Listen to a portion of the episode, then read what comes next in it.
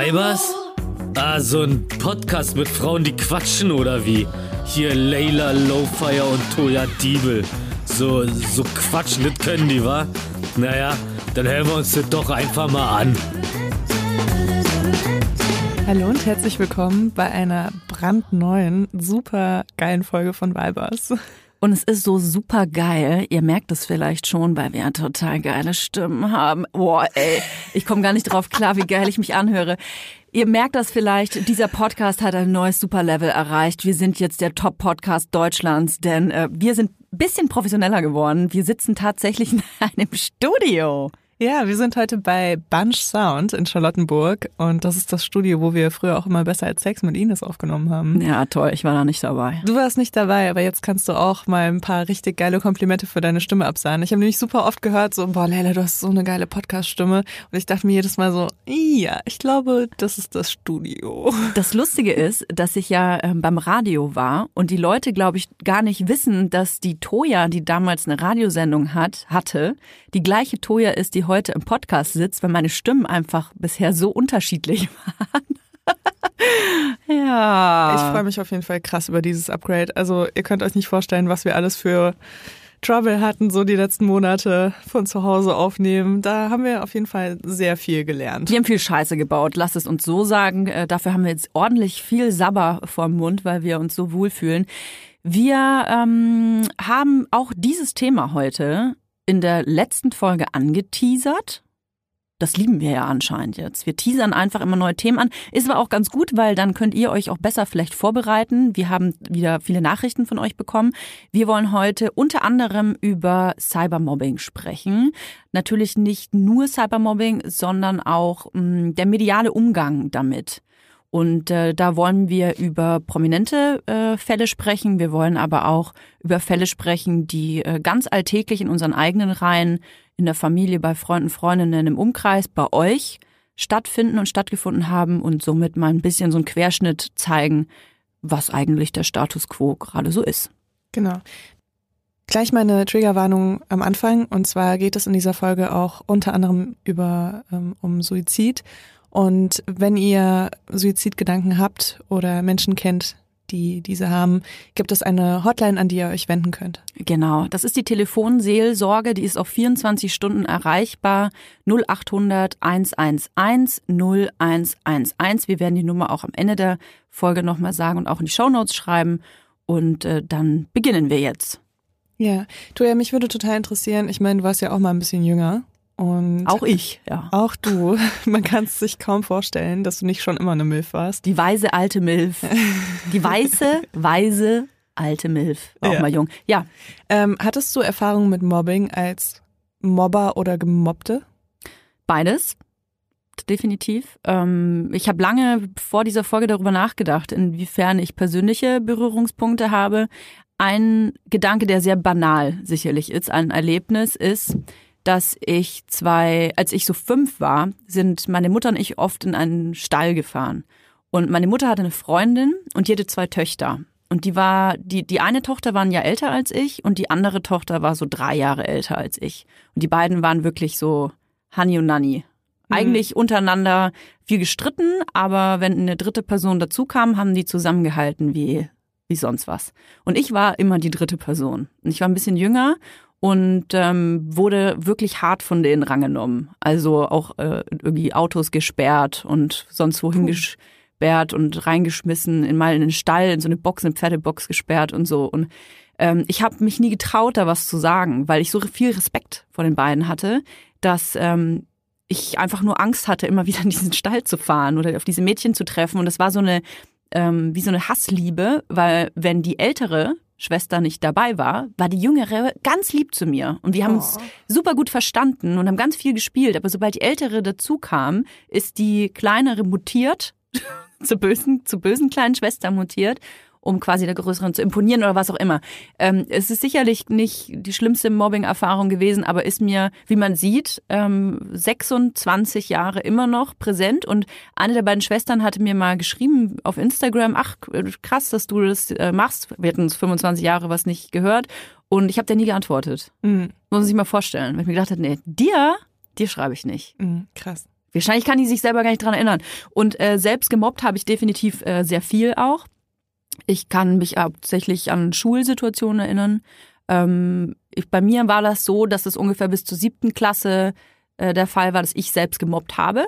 Also ich glaube nicht als In Initiatorin, behaupte ich mal, aber ich war definitiv dabei. Mhm. Kann ich mich auch noch an ein paar Fälle erinnern. Und ähm, danach, ab der siebten, achten Klasse, hat sich das gedreht, dass ich mich auf die Seite der äh, Gemobbten und der Opfer gestellt habe. Mhm. Also da hat anscheinend irgendwas Klick gemacht und ich, äh, sorry, dass ich jetzt hier so einen Monolog halte. Ähm, mir ist noch ein Fall nämlich eingefallen, wo ich selber auch gemobbt habe. Und ich finde diesen Fall sehr wichtig, weil der mir auch immer noch sehr nahe geht. Ähm, ich habe, als ich Abitur gemacht habe, eine Mitschülerin gehabt, ähm, die, wo rausgekommen ist, das waren so die Anfänge des Internets auch, so 2009 muss das gewesen sein, als wir alle Smartphones dann hatten, ähm, wo rausgekommen ist, dass die ähm, ein Escort ist. Also die war auch ein bisschen älter als wir, ich glaube 20 zu dem Zeitpunkt, ich war glaube ich 17 und die hat eben Escort angeboten, sprich es äh, konntest du auf der Website buchen, da stand jetzt nichts von sexuellen Gefälligkeiten, aber da stand halt Essen gehen, auf Reisen gehen und die Preise dafür. Und ich habe das rausgefunden oder gesehen oh, und habe mhm. das äh, gedroppt. Und oh. das kann man sich natürlich vorstellen, kurz vorm Abitur, ähm, die ganze Stufe wusste, die ganze, ich glaube, die ganze Schule wusste gefühlt, dass sie ein Escort ist und das war wirklich einfach nur Blaming. Mhm. Also ah, sie war die Schlampe, sie war die Hure, äh, die die Beine breit macht für ältere Männer. Das ist das, was wir gesagt haben. Wir, mit ihr haben wir gar nicht gesprochen, weil mhm. war unnötig. Wir wussten es aus dem Internet. Und die ist dann von der Schule gegangen. Also wow. die hat kein Abitur mit mir gemacht und ähm, es tut mir im Nachhinein sehr leid, weil ich glaube, dass ich darin tatsächlich Mitschuld habe. Mhm. Sorry, jetzt habe ich so einen Monolog nee, Ich finde das, find das super wichtig. Ich habe mir die gleichen Gedanken gemacht. Wie ist es und bei bin dir? auch auf so ein paar Sachen gekommen. Also ich äh, wurde auf jeden Fall auch gemobbt ähm, in der Schule, kann ich sagen, mhm. weil ich so ziemlich früh angefangen habe, so mich schwarz anzuziehen und äh, irgendwie Metal zu hören und so. Und ich, ich meine, das ist ja auch so ein bisschen dann dieses schon fast gewollte Außenseiter-Dasein mhm. und so, ne? Ähm, aber es war so, dass meine Klasse zum Beispiel damals noch so voll auf dem Hip-Hop-Rap-Film war. Und dann hat sich das irgendwie so gewendet. Ich weiß noch ganz genau, irgendwie die Jungs haben auf einmal angefangen, dann auch so Metal zu hören, aber eher so Metallica und sowas. Und ähm, haben dann mich krass gemobbt, weil sie meinten, ich wäre irgendwie ein Punk oder ein Emo und die wären halt so Metaler und die dachten irgendwie, dass sie mich deswegen mobben müssen. Und ich habe halt einfach nicht mit denen gesprochen, weil die damals unter meiner Würde waren. Aber wir haben teilweise tatsächlich sogar dieselben Bands gehört und so, ne? Dem ich dann irgendwann, äh, haben sie das dann auch so ein bisschen gecheckt, dass ich, dass ich eigentlich die Coole bin. Und haben dann gefragt, ob ich mit denen äh, nach Wacken fahren will oder so, aber da gingen die mir schon alle auf die Nerven.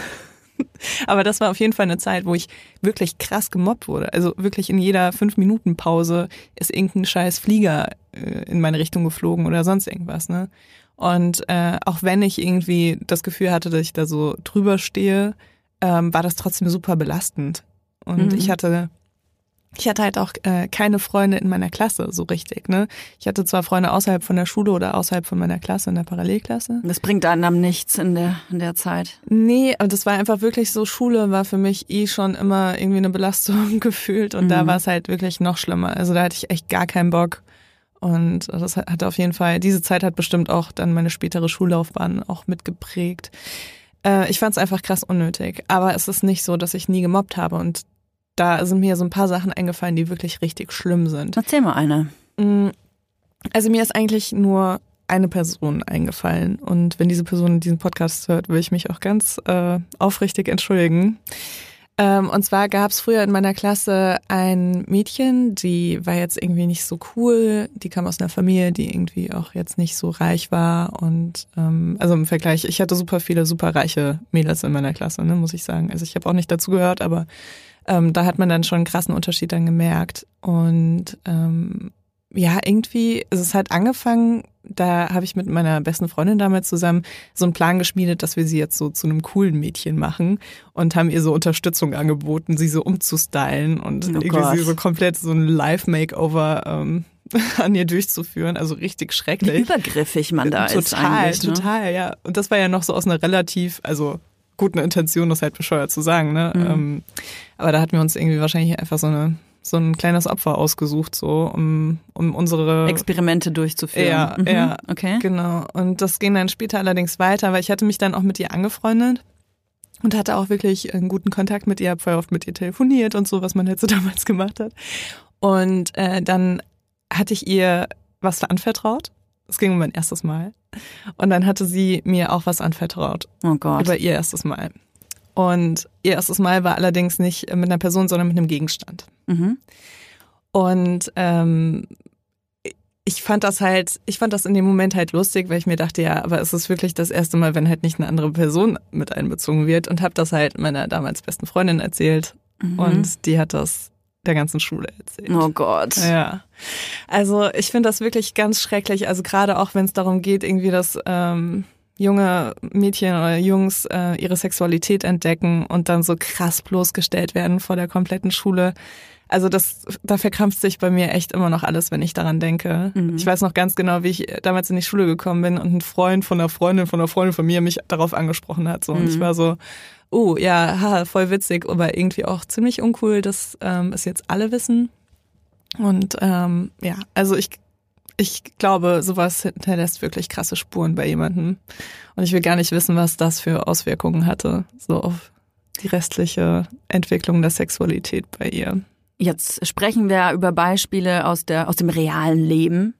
Ähm, Smartphones waren noch weit weg, Computer, irgendwelche großen Kästen im Arbeitszimmer der Eltern vielleicht.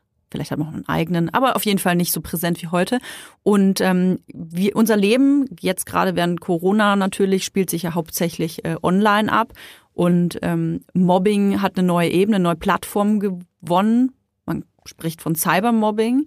Und ähm, auch wenn in Deutschland jetzt Cybermobbing kein, das ist kein Strafbestand oder, oder so, aber ähm, es gibt bestimmte Formen von Cybermobbing, die äh, geahndet werden können und müssen. Wollen wir da vielleicht als erstes drauf eingehen, was überhaupt Cybermobbing ist? Ja, und zwar ist äh, Cybermobbing ja noch relativ jung. Ja. das Internet ist ja noch relativ jung. Und ich habe mir äh, gestern einen TED-Talk angeschaut Mhm. von Monika Lewinsky. Oh wow, Mhm. Opfer Nummer eins. Patient Zero sozusagen. Und ähm, fand das halt super interessant, weil sie hat halt auch darüber gesprochen, dass es halt früher nur Radio, Fernsehen und die Presse gab. Ja, Und dann gab es auf einmal noch das Internet. Und also sie, sie ist ja in der, also zu, kurz zu, wer Monika Lewinsky nur aus Rap-Songs kennt, das ist jetzt schon fast ein Zitat aus ihrem TED-Talk. Aber ähm, die war damals, äh, hat damals mit äh, Bill Clinton zusammengearbeitet, als er Präsident war und hatte eine Affäre mit ihm. hat sich in ihn verliebt, Ja. muss man dazu sagen, war sehr jung, ich glaube Anfang 20, 22, 22. Und ähm, genau, die, diese Affäre stand auf einmal in der Öffentlichkeit und sie war die große Ehebrecherin. Familienzerstörerin. Ja, die Schlampe, die Hure, die sich da reingedrängt hat. Ähm, den armen Bill Clinton verführt hat. Genau, den, den Schwachen, also seine Schwächen genutzt hat Genau. sozusagen. Was kann, was kann der denn für seine Hormone, der arme Mann? Ja, und das war wirklich ganz schrecklich. Also die, die Tat an sich, dass sie so in die Öffentlichkeit da gezogen wurde, war ganz schrecklich. Bevor, bevor wir auf die prominenten Beispiele kommen, vielleicht äh, fände ich es wichtig, einmal zu mal sagen, was ist Mobbing überhaupt oder Cybermobbing? Ähm, das ist ja so ein Überbegriff, wo viele andere Begriffe mit einfließen. Man, man benutzt das ja oft so pauschal für alles Mögliche, aber Mobbing kann äh, Verleumdung sein, äh, Beleidigung sein, kann ähm, äh, Belästigung sein, Bedrängung sein, ähm, hat, hat viele Formen.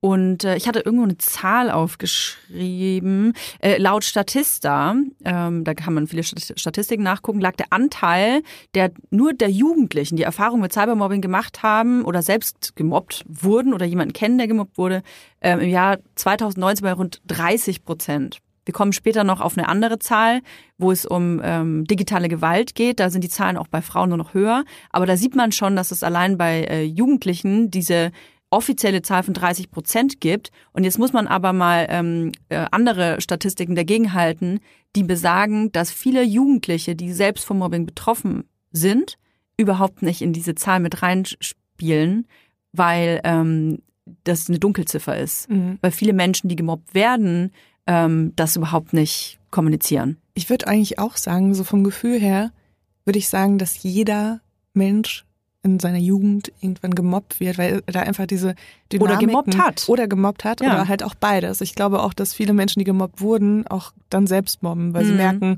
okay, ich will jetzt zu den Stärkeren gehören sozusagen, deswegen mobbe ich jetzt mit. Fressen So. oder gefressen Ja, werden, so ne? Motto. so, ja. Es gibt einfach diese Dynamiken und die sind auch ganz schrecklich. Ich meine, ähm, wenn man dann auch mal ein Kind kriegt, dann wird das auf jeden Fall wahrscheinlich die größte Angst, äh, wenn das Kind in die Schule kommt, dass es eben zu den Gemobbten gehört. Ähm, Total. Aber natürlich auch. Horrorvorstellung, muss Ja, ich ganz ehrlich sagen. voll. Also vor allem, weil wir ja selber auch mal Kinder waren und Jugendliche waren, ähm, wo das sicherlich die Hochphase hat ähm, und man sich dann selber mal ausmalt, wie ist das, wenn das eigene Kind betroffen ist. Hm. Wobei ich sagen muss, ähm, man, man spricht immer so dafür, davon, dass Mobbing die Hochphase in der Kindheit und Jugend hat. Aber im Endeffekt zieht sich das durch unser komplettes Leben. Hm. Das äh, findet sich später im Arbeitsleben extrem wieder, äh, gerade wenn man irgendwie in einem Büro arbeitet oder ja, eigentlich überall. Eigentlich überall entstehen so Dynamiken. Überall, wo es Menschengruppen gibt Ja. eigentlich, ne? Genau. Ja. Und das ist, es ist wirklich richtig schlimm. Also ich, ich finde, das ist eins der unangenehmsten Dinge am Mhm. Leben, ist dieses Mobbing, diese Mobbing-Dynamiken und diese Lester-Mobbing-Situationen. Weil wir ja gerade über Monika Lewinsky gesprochen haben, die Affäre mit äh, Bill Clinton und auch die politischen, ähm, die politischen Ausmaße dieser Affäre, die sind ja bis heute bekannt. Was sehr auffällig ist, dass das, was da passiert ist, wird bis heute die Monika Lewinsky-Affäre genannt. Also nicht Bill Clinton-Affäre oder Bill Clinton hat seine Frau betrogen Affäre oder sonst was, sondern Monika Lewinsky-Affäre. Ja. Das ist schon hart. Jetzt Kommt Werbung. Wir kommen zu unserem heutigen Werbepartner und das ist Coro. Mm. Bei Coro Drogerie findet ihr super viele qualitativ hochwertige Lebensmittel, Snacks, Trockenfrüchte, Nussmuse und vieles mehr. Und die sind auch noch richtig preiswert. Wie Oh machen ja. die das, Notoya? Wie machen die das? Das fragt ihr euch wahrscheinlich auch. Punkt eins sind vor allem die effizienten Großpackungen. Das bedeutet nicht nur weniger Verpackungsmüll, was ja einfach geil ist für alle, nicht nur für die Umwelt, sondern auch für den ähm, Müllhaushalt zu Hause. Und natürlich können Coro dafür auch bessere Preise anbieten, weil sie direkt ähm, vom Großhändler sozusagen das weitergeben an den Endkonsumenten. Und sie suchen immer wieder neue, individuelle und ungewöhnliche Lösungen, um äh, das alles viel transparenter zu machen. Und deswegen lieben wir Coro. Wir lieben Coro und vor allem liebe ich Coro für die Bionut Buttercup Salted Peanut. Oh, ich muss das schon so schwierig aussprechen. Leute, Leila, das sind, du musst dir vorstellen, also, das ist so eine knackige Hülle, ja? Wie so ein kleiner Cup aus Zartbitterschokolade. Jetzt muss ich kurz Aha. schlucken. Da drin Okay. ist ein softer Kern aus Erdnussbutter. Ist Mhm. alles Bioqualität, ist super lecker. Und sogar vegan. Das wusste ich persönlich gar nicht, sehe ich aber gerade. Das ist übrigens auch praktisch für unterwegs. Ich leide ja, gerade wenn ich unterwegs bin und sehr gestresst bin, weil ich zwei ähm, sehr anspruchsvolle Menschen mit mir dabei habe, leide ich oft an, an so Unterzuckerung und muss so ganz schnell irgendwie nee, was in den Schnabel reinfahren. Und dafür hat Coro mein geile. Snacks. Da kann man sich übrigens auch so ganze Boxen mit nur mit Snacks bestellen. Aber ganz ehrlich, so ein, so ein, so ein Cup hat ja auch die perfekte Größe. Ne? Die kannst du einfach einmal in den Mund reinschieben. Du, sind 13 niemand Gramm. hat's gesehen. Nee, niemand Und hat's dann kaufst gesehen. du da heimlich dran. Ja, genau. Weißt du, und das, ist ja so auch ganz Happen, weich. oder? Das ist das Einhappen, das Oh, ist ganz geil. weich. Und Kinder kriegen das gar nicht mit. Also ich liebe ja äh, so Nüsse. Und ich liebe ja auch vor allem Nüsse, die besonders gewürzt sind. Egal, ob das jetzt so Wasabi ist oder was äh, eher, sag ich mal, simpleres wie Salz und Pfeffer. Äh, ich mag das voll gerne. Und es gibt bei äh, Koro so Cashewkerne, die mit Chili gewürzt sind. Und das Krasse ist einfach, so, was denkst du, was so ein halber, halbes Kilo Cashewkerne kostet, wenn du es im Supermarkt kaufst, ne? Ein halbes Hier kostet Kilo, einfach- bestimmt 20 Ja. Euro oder so. 25? Hier kosten halt 500 Gramm Cashewkerne mit Chili, 12,50 Euro. Und das finde ich ist ein Preis-Leistungs-Verhältnis, da kann ich mir gerne, gut und gerne so eine halbe Packung reinziehen, ohne dass ich mir denke, dass ich mich damit verschulde. Und ähm, deswegen, also ich liebe einfach diese gewürzten, die, ich habe bei Koro auch noch nie eine eklige Gewürzmischung auf Nüssen gehabt oder so. Irgendwie hat mich alles immer überzeugt bei denen. Und natürlich auch ohne Geschmacksverstärker, ähm, was ich auch immer ganz gut finde. Und ja, deswegen, also äh, schaut euch auf jeden Fall mal diese äh, Nussmischung oder Gewürznuss Packung an. Super geil, auch so abends vom Fernseher, einfach um noch was wegzusnacken. Ja, vor allem, das ist ganz praktisch, weil die Packung, die wird nicht so schnell leer und da hat man dann das Gefühl, nicht so viel gegessen zu haben, weißt du? Wenn man dann so eine Kilo, Kilotüte vor sich hat. Übrigens auch großartig für Müsli-Fans. Gerade wir äh, zu Hause mit den kleinen Menschen haben hier eine richtige Müsli, Müsli-Festival jeden Morgen. Und da gibt's bei Koro mega geile Optionen, weil es einfach diese großen Säcke sind. Zum Beispiel so gefriergetrocknete Erdbeerscheiben sind ja hardcore am mhm. Rennen. Wenn man so kleine Packen aber immer kauft, das ist super teuer und man hat sehr viel Müll. Da seid ihr bei Koro richtig. Wir haben natürlich auch einen Code für euch mit dem Code VIBERS. Alles groß geschrieben. Spart ihr 5% bis zum 31. Dezember diesen Jahres. Das ist geil. Einzulösen auf corotrogerie.de, coro-shop.at oder coro-shop.ch und alle Infos findet ihr wie immer auch in unseren Shownotes. Werbung Ende. Ja, aber da, da sprechen wir eigentlich schon fast wieder über die mediale, äh, den medialen Umgang mit ja. solchen Situationen. Ne? Vielleicht ähm, wollen wir darauf später kommen? Ja, wir kommen später. Wir kommen okay. später darauf zurück. Weil das ist super komplex. Ähm, da müssen wir auf jeden Fall ganz schön ausholen auch. Gerne. Ähm, dann würde ich jetzt vielleicht noch kurz, ähm, weil wir noch im Privaten so sind, ähm, eine Nachricht von einer Hörerin von uns vorlesen, die uns mhm. geschrieben hat. Hallo ihr beiden. Danke für euren tollen Podcast. Ich bin großer Fan. Dass du das immer vorliest, äh. Aber okay, danke. Ja, es Vielen gibt Dank. Menschen, die mögen uns. Meine Geschichte wirkt sicher wie ein Relikt aus alter Zeit und vielleicht sogar eher banal. Und das ist sie irgendwie auch, denn es war ganz zu Beginn von Social Media. Erinnert ihr euch noch an ICQ? Damals hatten andere Mädchen, die mich kaum kannten, ein Fake-Profil von mir auf ICQ erstellt. Davon bekam ich sehr lange nichts mit bis irgendwann ein sehr verzweifelter Typ vor meiner Haustür stand, der wohl eine lange Anreise hinter sich hatte. Er hatte sich unsterblich verliebt. Aber nicht in mich, sondern in dieses Fake-Profil. Oh Gott. Zurück lagen wohl mehrere Monate an innigen Chats und Telefonaten und er war sowohl verwirrt als auch sauer, dass meine Eltern ihn abwimmelten. Wenn ich mich richtig erinnere, habe ich selber mich nie getraut, mit ihm zu sprechen. Ich glaube, ich war auch erst 13 oder 14. Aber weil dieser Typ nicht richtig wahrhaben wollte, dass er monatelang hinters Licht geführt wurde, hat er nicht locker gelassen. Wir haben damals versucht, das Profil löschen zu lassen, weil immer wieder neue Typen von meinem Fake-Profil verführt wurden. Aber die Firma hatte ihren Sitz damals in Dubai, glaube ich, und niemand konnte mir helfen oder dieses Profil löschen oder zurückverfolgen, mit welcher IP-Adresse dieser Account agierte. Und so fand ich erst Jahre später heraus, dass es diese eine Gruppe Mädchen war, die auch die Gerüchte im Dorf gestreut hatte, was ich für eine miese Schlampe sei, die alle Männer verführt und ihnen dann das Herz bricht. Darauf und parallel dazu folgte Real-Life-Mobbing, zum Beispiel lass die mal schlagen, damit sie hässlich wird. Außerdem wurde es irgendwann Mode, ein T vor meinen Namen zu setzen, da ich wohl eine der ersten, eines der ersten Mädchen war, die einen Tanga getragen hat. Dieser Name stand auch in meiner Abi-Zeitung. Ich hatte damals also die Identität einer Schlampe, obwohl ich erst Jahre nach dem Abitur das erste Mal Sex hatte. Es war ein Ruf, der mir bis heute vorauseilt und sich immer nur in leicht abgewandelter Form zum Ausdruck bringt. Und eine Identität, die mir als Teenie von außen gegeben wurde. Ich bin fast 30 und struggle noch immer im Spannungsfeld zwischen, bin ich das vielleicht eigentlich wirklich? Und muss ich das akzeptieren oder mich für den Rest meines Lebens dagegen wehren? Boah, da kommen wir nämlich zu den Auswirkungen von Mobbing, weil oft vielleicht gedacht wird, ach ja, naja, ein bisschen Mobbing kennt doch jeder, hat doch jeder mal mitgemacht, da muss man drüber kommen. Nee, es sind wirklich Traumata, die da entstehen. Panik, Störungen, Angststörungen, ähm, psychische Auswirkungen, die teilweise ja auch behandelt werden müssen und sich bis ins hohe Alter ziehen. An dieser Stelle würde ich gern ein prominentes Beispiel einfließen lassen, und zwar das von Cheyenne Savannah Ochsenknecht, die schon in frühesten Kindheitstagen mit Mobbing-Attacken in der Schule zu kämpfen hatte, aber auch später dann in den sozialen Medien. Und wie sie damit umgegangen ist und heute umgeht, das hat sie äh, mit ihrer Mutter zusammen in einem Buch verarbeitet, das da heißt Wer dich und ähm, hat uns aber auch noch ein paar Worte geschickt, wie sie heute gegen Mobbing kämpft und vor allem, äh, was die Auswirkungen davon sind bis heute. War ja nicht so, dass ich nur in der Grundschule gemobbt wurde, sondern ich wurde von der zweiten Klasse bis zur zehnten Klasse durchgehend gemobbt, also meine ganze Schulzeit.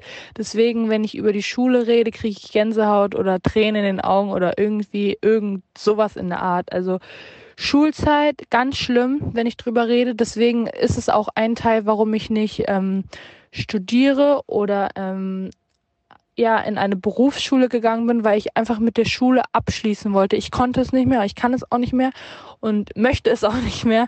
Ähm, ich habe richtig schlimme Angst vor Menschenmengen, also so Schulklassen finde ich ganz schlimm. Wenn ich Schulklassen sehe, dann mache ich einen Riesenkreis drumherum, weil ich glaube, es erinnert mich einfach von früher und ähm, das was auch komisch ist, wenn ich jetzt, wenn jetzt eine Schulklasse an mir vorbeiläuft und selbst wenn die mich nicht mal erkennen, einfach lachen, dann denke ich direkt, die reden über mich oder, oder lachen über mich oder irgendwie so. Es ist ganz komisch, auch wenn sie es wahrscheinlich nicht tun, aber so denke ich halt. Ähm, und natürlich psychisch. Also ich muss sagen, ich, psychisch bin ich richtig labil, was dieses ganze Thema angeht. Also es hat mich schon psychisch richtig fertig gemacht. Ich habe auch drei Therapien hinter mir, etliche Selbstmordgedanken tatsächlich. Ähm, ja, also es hat mich sehr schlimm getroffen, würde ich jetzt mal sagen. Es war auch eine richtig harte Zeit, das alles aufzuarbeiten und ähm, wieder, sage ich mal, normal durchs Leben zu gehen.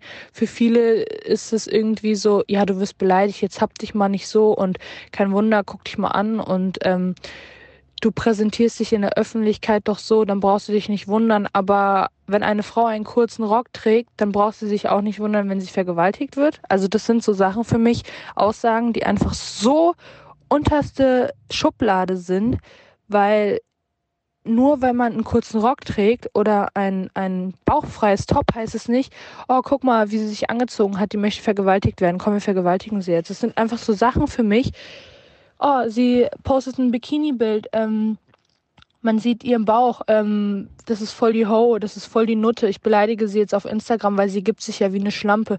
Aber die Menschen kennen einen gar nicht persönlich und würden persönlich nie so etwas zu einem Menschen sagen. Und das finde ich so schlimm, diese Anonymität, an, oh mein Gott, Anonymität im Internet, dass man da einfach nicht gegen vorgehen kann. Und ich würde mir so sehr wünschen, dass man irgendwie immer registriert werden muss, zum Beispiel, keine Ahnung, mit dem Personalausweisnummer oder mit der Reisepassnummer bei Instagram, dass man nicht 30 Millionen Accounts erstellen kann, wie viele Menschen das mit ihren Fake-Accounts machen.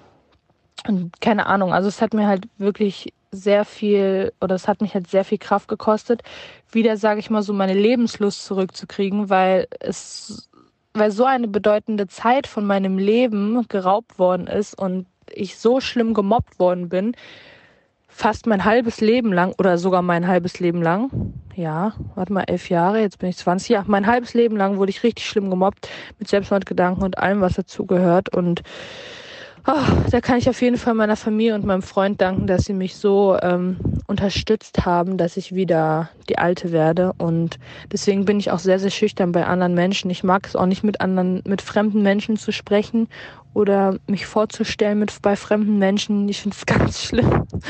Ich bin ein bisschen ähm, schüchtern. Das glauben jetzt, glauben nicht viele und ähm, kann man sich auch nicht bei mir vorstellen, aber es ist so, ich bin sehr schüchtern. Und ähm, ja, also ich glaube, man kann aus dieser Sprachnotiz entnehmen, was für Folgen das für einen hat. Und elf Jahre hat es gedauert, bis ich selber dagegen vorgegangen bin. Natürlich bin ich früher in der Schule auch zu meinen Lehrern gegangen und so, aber so wie Lehrer halt sind, ja, das geht vorbei, das macht jeder mal durch, das ist nicht so schlimm, die sind nur neidisch, mach dir keine Sorgen und du bist ganz toll und dies und das und bla bla bla und jedes Mal das Gleiche. Ähm, deswegen habe ich mich einfach vor zwei Jahren dann dagegen entschieden, vorzugehen mit Anzeigen, ähm, ich bin nicht mal zur Polizei hingegangen, sondern ich habe einfach bei der Online-Wache ein, also Anzeigen gemacht. Das kann man ja mittlerweile machen bei der Internetwache und habe mich dann wirklich dafür entschieden, das in meine Story zu posten. Also jetzt auch das Cybermobbing, ne? Jetzt nicht nur das normale Mobbing, das ist ja mittlerweile nicht mehr, nicht mehr so schlimm wie früher, sondern jetzt ist wirklich das Cybermobbing richtig heftig schlimm. Natürlich gab es auch so ein, zwei ähm, Attacken, sage ich mal, in der Öffentlichkeit also wo Leute mich ähm, persönlich beleidigt haben oder so, also wenn man das so sagen kann. Aber ja, ich habe mir dann einfach gedacht, okay, vor zwei Jahren, das war tatsächlich so kurz vom ersten Lockdown, ja, kurz vom ersten Lockdown, wo man auch viel Zeit hatte, so drüber nachzudenken über Sachen, habe ich mich einfach dafür entschieden, okay, ey, ich zeige das jetzt an, ich versuche es einfach, entweder ich werde ernst genommen oder nicht. Und es hat mich auch echt überrascht. Also die Polizei hat mich nach einer Woche angerufen, ähm, Zeugen vorladen, also Zeugenvorladung, ich muss hin, Aussagen, dann Screenshots per E-Mail bitte rüberschicken und die Anzeigen wurden aufgenommen. Mir haben dann auch diese Täter geschrieben, die ich angezeigt habe und haben sich beschwert, dass ich sie angezeigt habe. Also weiß ich auch, dass die Anzeigen durchgegangen sind. Ich hatte ein bisschen Zweifel und ein bisschen Angst, dass die Anzeigen nicht durchgehen, aber alles erfolgreich durchgegangen. Und ja, das war so einfach der Schritt, wo ich gedacht habe, jetzt mache ich was dagegen und poste es auch öffentlich, weil damit die Leute sehen, dass nicht nur normale Menschen gemobbt werden, sondern dass wir in der Öffentlichkeit auch ähm, gemobbt werden und zwar nicht ein bisschen, sondern echt richtig stark. Natürlich gibt es welche, ähm, die haben so ein, zwei Beleidigungen mal, so du bist hässlich oder du stinkst äh, oder irgendwie sowas oder du bist nicht so hübsch. Aber wenn du richtig schlimm beleidigt wirst, also so wie ich es werde, so mit, man sollte dich schlachten lassen, ich weiß, wo du wohnst, ich bringe dich um, ähm, dein Kind gehört getötet, also so Sachen, so richtig schlimme Sachen, dann ähm, finde ich auf jeden Fall, dass es gerechtfertigt ist, wenn man dagegen vorgeht. Und ich wollte auch einfach Mut zusprechen oder möchte einfach Mut zusprechen meinen Followern, damit sie sehen, okay, ey, ich, ich bin nicht die Einzige, die in der Schule jeden Tag beleidigt wird, wegen meinem Aussehen, Be Gewicht, Hautfarbe, was es alles gibt, sondern dass auch eine Cheyenne Ochsenknecht gemobbt wird. Und ja, das war so mein Ansporn, sag ich mal jeder Mensch, der diese Folge hört, wird sich an die ersten Mobbing-Erfahrungen, die derjenige oder diejenige erlebt hat, extrem erinnern können, weil das für immer ganz große Wunden und Narben dann später hinterlässt. Und vor allem betroffen sind Frauen, was diese Demütigung, öffentliche Demütigung angeht. Wir ähm, werden sicherlich auch noch prominente Beispiele heute nennen, aber das ist auch äh, ganz im Privaten so. Ähm, laut äh, aktuellen Zahlen sind 58 Prozent der Frauen und Mädchen weltweit von digitaler Gewalt betroffen. Wir sprechen jetzt von, von der Cybermobbing-Form. Und in Deutschland sind es sogar 70 Prozent. Wow. Laut einer Studie vom Kinderhilfswerk Plan International, äh, die in diesem Jahr veröffentlicht wurde. Und ähm, da wurden über 14.000 Mädchen und Frauen im Alter von 15 und 25 Jahren aus 22 äh, verschiedenen Ländern befragt. Also man sieht mal, und ich, ich, ich behaupte einfach mal, dass die steile These, dass diese Zahl immer noch zu gering ist. Ja, ja. Weil wenn man in sich geht und sich überlegt, okay, ich rede jetzt für Frauen ähm, und, und Mädchen, dass ich keine einzige Frau in meinem Umfeld kenne, die nicht von ähm, digitaler Gewalt äh, betroffen war oder ist. Mhm. Ich, ich kenne keine. Ja. Würde ich auch so einschätzen. Und bei mir ist es so, äh, benenne ich auch immer dieses Beispiel, ähm, seit ich das Internet habe, und das ist so ungefähr seit ich zwölf bin, ähm, bin ich natürlich konfrontiert mit auch mit fremden Menschen und Reaktionen und Feedback aus dem Internet. Ich habe mich da viel in Chatrooms äh, bewegt, etc. Antenne Bayern Chat war das bei mir damals und äh, so auch ICQ, es gab noch andere so Chat, äh, Online-Chats. Und für mich war Belästigung und so Demütigung und Cybermobbing und sowas, dieser Begriff, den gab es ja damals eigentlich noch gar nicht, das war für mich, ähm, hätte ich niemals als das bezeichnet, weil es für mich normal war. Ja, das war ein Teil vom Internet. Das war ein Teil. Mhm. Und ich habe mich da teilweise auch dann das so abgetan und das mich da so darüber lustig gemacht und so, ja klar, hat er mir seinen Schwanz geschickt. So, das machen die doch alle. Mhm. Oder der, ja, ich krieg. Ich hoffe, es war ein Foto und nicht sein Schwanz. Aber. Immerhin, dann wäre, hätte ich kein zweites Foto mehr bekommen, wenn er mir seinen Schwanz geschickt hätte. Ähm, nee, natürlich Fotos ähm, oder diverse andere äh, sexuelle Belästigungen, die für mich damals keine waren. Mhm weil es für mich so normal war, wenn ich im Internet bin, werde ich halt belästigt. Ja, und ich muss auch sagen, ich bin, Auch so, ich bin auch so aufgewachsen, so von wegen, ja, aber es ist ja auch irgendwie deine Schuld, wenn du dich im Internet aufhältst. Und vor allem, wenn du natürlich auch noch ein sexy Bild hochlädst ja. oder mal ein bisschen Brustansatz sieht oder bist du selber schuld, ja, dass selbst, du solche Nachrichten Selbst bekommst. so von meinen Eltern, die also mir nie irgendwie da in der Form was Böses wollten, aber selbst da hatte ich irgendwie das Gefühl, dass sie mir permanent eingebläut haben, ja, aber wenn du dich äh, irgendwie in irgendwelchen Chatrooms aufhältst und so, dann passiert das. Mhm. Weißt du, also nicht dieses, okay, andere Menschen begehen Straftaten, sondern wirklich, okay, du begibst dich in einen straffreien Raum. So als genau. ob du irgendwie so in die hinterste Gasse gehst, wo sich kein Polizist hintraut, so und dann dich wunderst, wenn da irgendwie äh, jemand eins überzieht oder so. Mhm. Ähm, deswegen, also ich bin wirklich mit diesem Gefühl aufgewachsen, alles, was du ins Internet stellst, ist deine eigene Verantwortung. und Alles, was zurückkommt, ist deine Schuld. Also, Richtig. Also es klingt schrecklich, Richtig. aber ich denke, es geht vielen so. Jetzt kommt Werbung. Kommen wir zu unserem heutigen Werbepartner und ach, den kennt ihr natürlich. Jetzt Obacht, jetzt kommt der Hunger. Es ist HelloFresh. Mm, Oh mein Gott, HelloFresh. Was hat HelloFresh mir schon äh, für geile Gerichte auf den Tisch äh, beschert? Äh, ich find's richtig geil. Du kriegst so eine Kochbox nach Hause mit Rezepten, die du wahrscheinlich noch nie selbst gekocht hast. Mhm. Mit genau der richtigen Anzahl und Portion von Zutaten. Also da geht auch nichts weg danach. Und kannst wirklich so tun, als ob du so ein richtiges, äh, so, ja, als ob du so alles kannst in der Küche. Und das war für mich ein krasses Upgrade in meinem Leben. Ich hoffe für euch auch. Frag mich mal, seit ich auf dem Dorf lebe, habe ich das Gefühl, ist meine, äh, meine Küche sehr einseitig geworden. Weswegen HelloFresh ein Upgrade par excellence ist. Ich muss gar nicht mehr ins Restaurant gehen. Das Restaurant heißt jetzt Restaurant Toya, Hackelburg. Und dort koche ich zum Beispiel Miso-Butterspaghetti mit Portobello-Pilz. Boah, Portobello-Pilze. Ganz Mm. ehrlich, man sieht die im Laden und die sehen einfach nicht geil aus, muss ich ehrlich sagen. Ne? Würde ich nie kaufen. Aber ich habe in einem Restaurant schon mal einen Portobello-Pilz gegessen. Der hat geschmeckt wie das geilste Steak, was ich hier gegessen Oh, habe. mhm. Und ich habe mich immer gefragt, wie man das macht. Und das ist sowas, wofür ich HelloFresh einfach liebe, weil du findest es dann raus und das ist ja auch ein Wissen, was bleibt. Richtig, man lernt kochen, kann man wirklich so sagen. Und übrigens gibt's im April limitierte Taste of Asia Gerichte. Da gibt's eine kulinarische Reise durch Japan, Korea oder Malaysia. Und das finde ich einfach geil, denn ich wäre nie auf die Idee gekommen, sowas einfach selber zu kochen. Weil ich immer denken würde, das kann ich eh nicht, ist zu kompliziert, dauert zu lang. Aber mit HelloFresh kocht man in nur 30 Minuten Gerichte, mit, nicht nur mit frischen Zutaten, sondern auch mit Gewürzen, die man vielleicht im normalen Leben gar nicht kennengelernt hätte.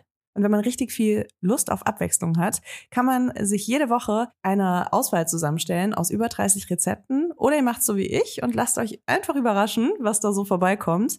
Es gibt äh, sehr viele verschiedene Ernährungsformen, die man dort auswählen kann. Und wenn ihr jetzt mal rein probieren wollt, reinschnabulieren wollt, dann haben wir auch einen Code für euch mit HF Vibers. Alles groß geschrieben. HF Vibers spart ihr in Deutschland bis zu 120 Euro, in Österreich bis zu 130 Euro und in der Schweiz bis zu 140 Franken. Den kostenlosen Versand für die erste Box, den gibt's auch noch oben drauf und der Code ist für neue, aber auch für ehemalige Kunden und Kundinnen gültig. Also, los geht's, schnabulieren, jetzt freischalten. Alle Infos und die Links zum Einlösen des Codes findet ihr natürlich in den Shownotes. Werbung Ende.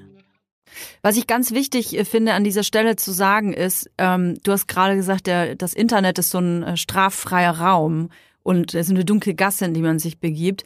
Ähm, das mag für uns auf jeden Fall so wirken, für mich auch. Für mich, äh, der, der Cyberkriminologe Thomas Gabriel Rüdiger sagte mal, das Internet ist so ein bisschen wie der wilde Westen, vermeintlich noch, und es fehlt der Sheriff. Mhm. Weil äh, jeder irgendwie denkt, ähm, ich kann hier machen, was ich will und ich kann hier sagen, was ich will und, wer, und es wird nicht geahndet. Das war sicherlich bis zum gewissen Zeitpunkt absolut der Fall. Ich habe aber das Gefühl, dass sich das Blatt langsam wendet, weil den Menschen klar wird und vielleicht ist das auch ein bisschen der Pandemie geschuldet, weil wir uns alle einfach also gefühlt dauernd im Internet äh, aufhalten, dass die Menschen merken, das Internet, das ist nicht so, so ein Extra-Leben, sondern das Internet ist ein Abbild der Realität.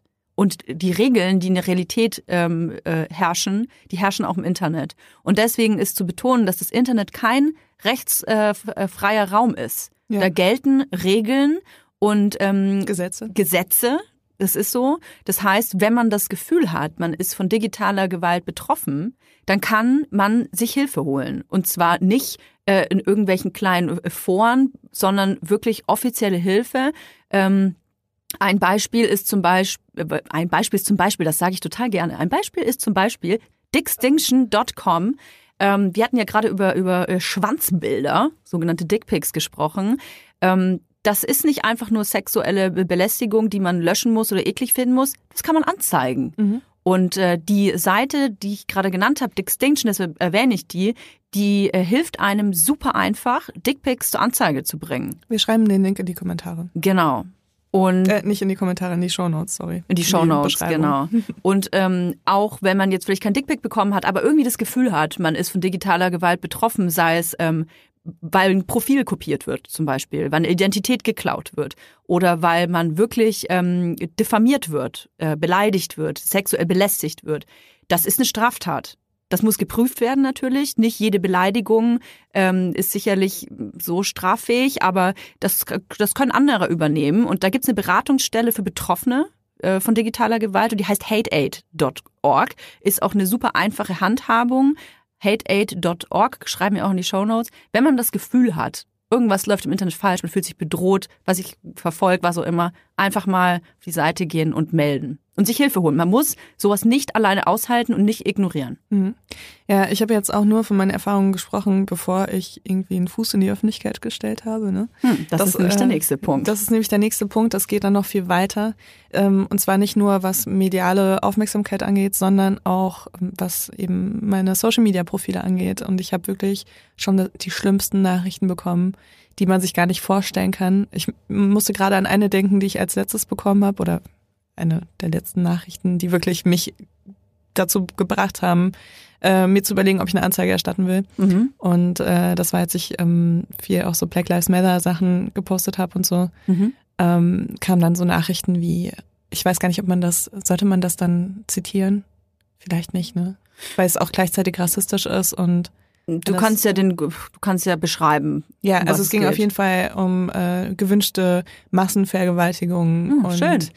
Ähm, ja, und auch mit, ähm, also mein Kind wurde auch mit einbezogen in die Nachrichten und das war echt, ähm, da war ich schon so ein bisschen, okay, da hatte ich schon ein bisschen Herzklopfen, da habe ich viele Screenshots gemacht und dann das ist gut. habe ich auch eine Anzeige vorbereitet und ich muss zugeben, ich habe es am Ende nicht gemacht. Mhm. Warum? Ähm, weil ich bin nicht, ich sag's dir ganz ehrlich, ne, ich bin nicht klargekommen mit dieser Online-Anzeige.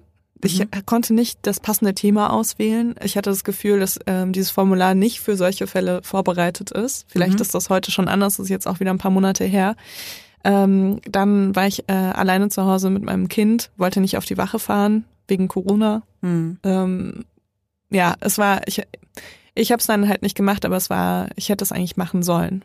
So, aber ja. ich fühle mich halt auch immer schlecht, so zu sagen, ja, mach das auf jeden Fall, weil es ist einfach ein krasser bürokratischer Aufwand, mhm. so eine Anzeige zu erstellen.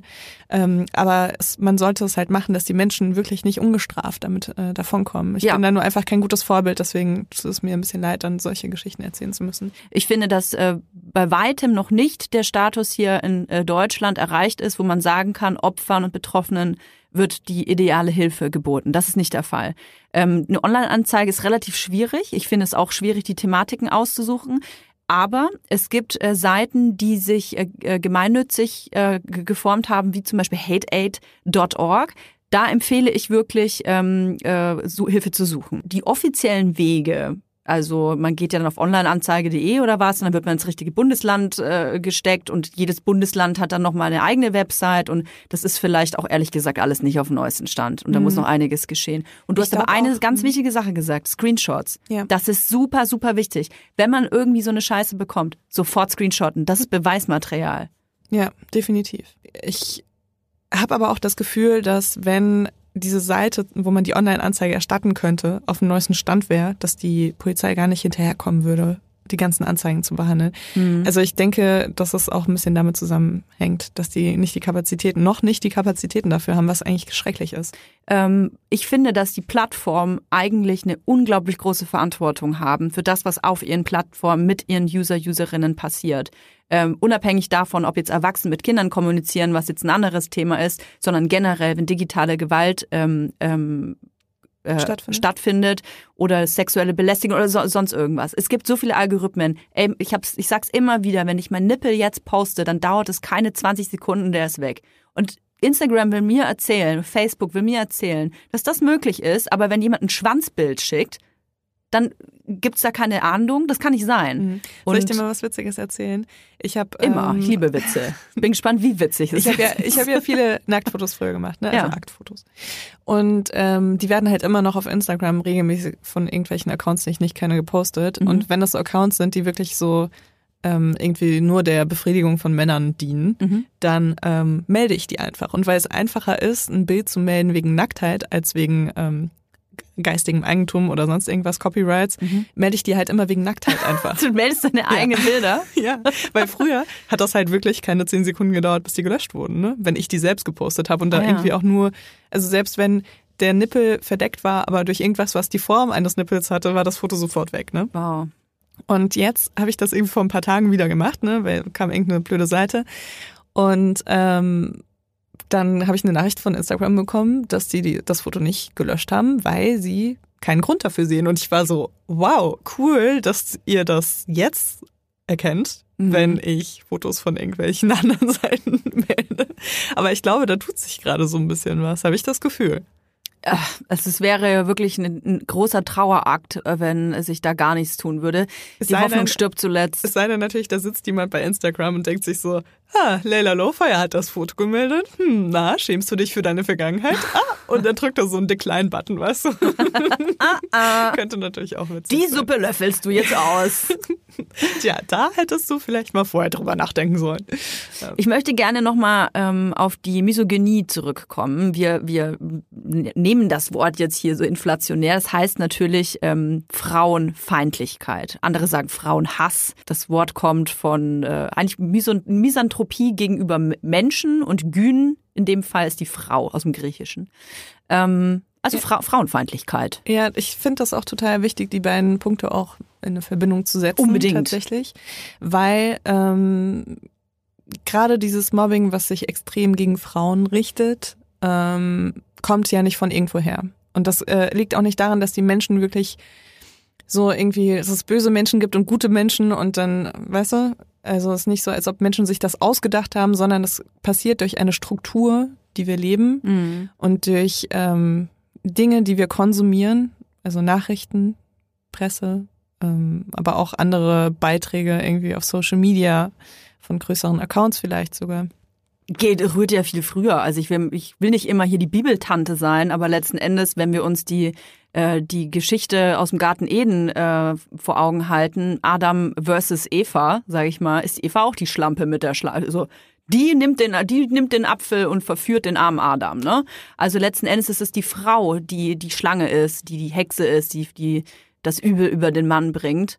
Und das ist ganz, ganz früh schon in den Köpfen verankert worden. In griechischen Sagen gibt's etliche Geschichten, wo die, die Frauen die Männer verführen mit ihren Reizen und die Männer quasi gar nicht, gar keine Chance haben, weil die schönen Frauen äh, da mit ihren Brüsten wackeln oder was auch immer, die da alles Tolles für Zaubermöglichkeiten hatten. Aber genau, also es geht einfach darum, ähm, dass das immer schon da war und dass es auch leider immer noch da ist. Und ähm, das merkt man vor allem, wenn man äh, Berichterstattung in der Presse liest. Oh ja.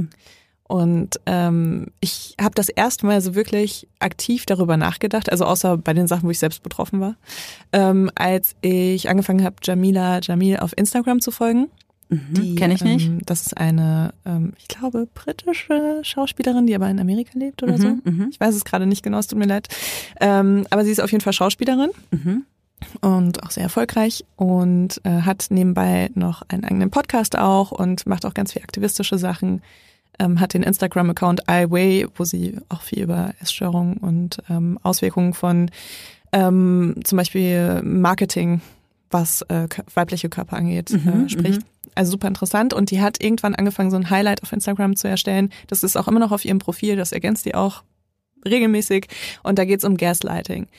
Und ähm, zwar spricht sie darüber, wie die amerikanische Presse Frauen ähm, äh, extrem viel Raum gibt Mhm. äh, am Anfang und super positiv über die berichtet und dann anfängt ähm, ganz, ganz oft über die eine Frau zu berichten, bis sie dann anfängt darüber zu berichten, dass alle Menschen genervt von dieser Frau sind. Also Oh, wow. wie die Mhm. sich selbst so ähm, Stars aufbauen Mhm.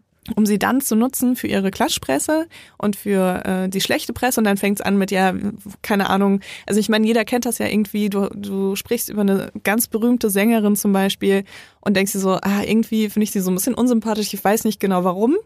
Und darüber spricht sie halt und sagt, okay, das denken wir dann so, aber im Endeffekt ist es die Schuld der Presse, die diese Frauen ausnutzt für Klicks oder für ähm, Exemplare, die dann verkauft werden, ähm, indem sie eben genau das mit diesen Frauen macht. Erst äh, diese Overexploitation, ähm, also immer wieder stattfinden lassen, stattfinden lassen, stattfinden lassen und dann, ja, oh, habt ihr schon gesehen, äh, dass sie auch ein Mensch ist? Ist ja eklig, äh, die macht irgendwas Menschliches äh, auf den Scheiterhaufen mit ihr und dann halt die Leute richtig in den Schlamm zieht. Und das ist wirklich mit so ziemlich äh, jeder weiblichen, prominenten Person wahrscheinlich international schon passiert. Ich würde gerne ein deutsches Beispiel hier Sehr nennen. Äh, Wir haben in den deutschen, in der deutschen Landschaft natürlich auch äh, Klatschmagazine, also so richtige Boulevardmagazine, sag ich mal.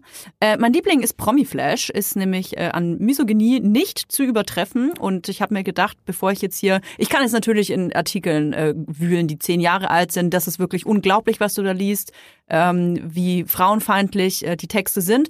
Gut, das ist jetzt vielleicht manchmal auch schon zehn Jahre her, deswegen habe ich mir gedacht, nehme ich mal was richtig Aktuelles und ähm, bin über einen Artikel über Sophia Thiel gestoßen. Oh, Paar das Tage alt. Total toll, weil ja, habe ich mir gestern die Videos angeschaut Ja, für, ist ganz, für die Folge ganz, heute. ganz äh, frisch quasi der Fall. Äh, Sophia Thiel, erzähl doch mal, äh, erzähl doch mal ganz kurz, Leila, äh, wer ist so, äh, Sophia Thiel und ähm, was hat die damals für Videos gemacht? Und dann steige ich ein.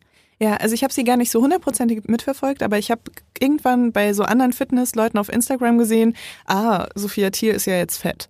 So, ne?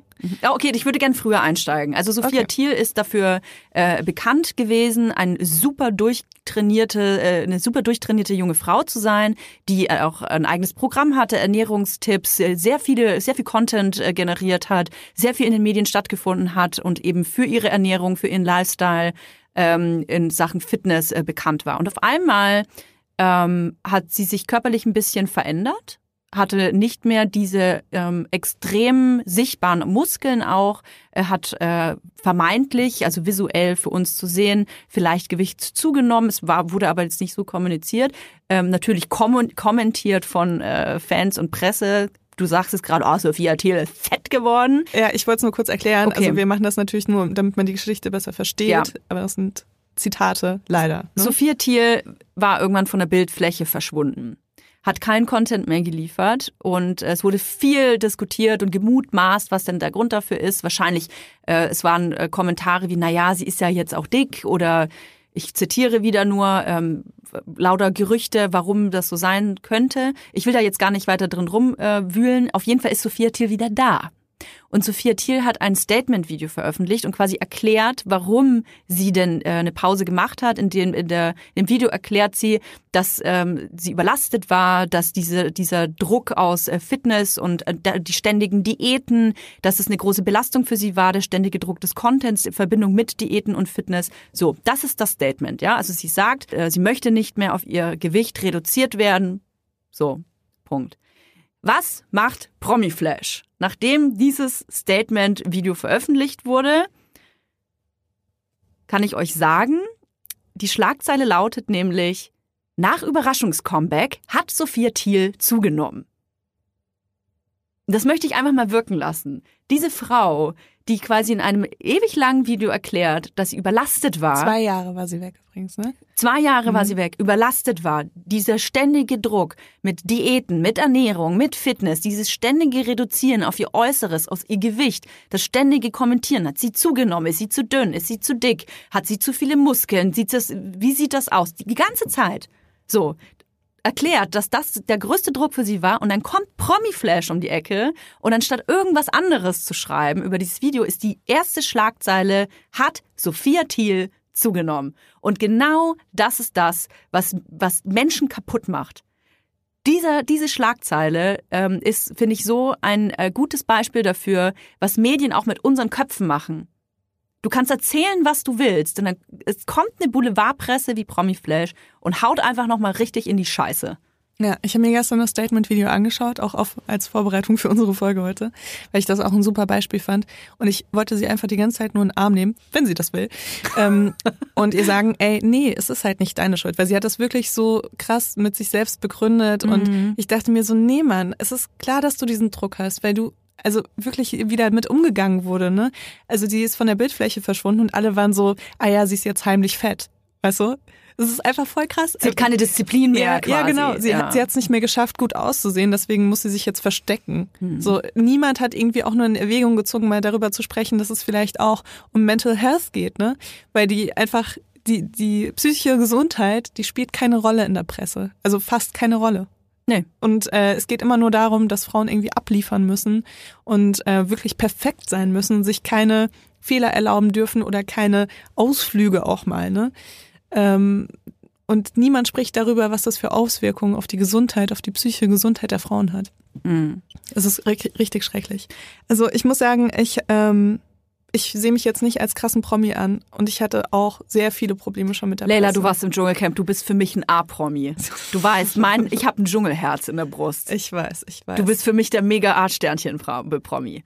Ich hatte tatsächlich vorher mehr Presse, glaube ich. tatsächlich.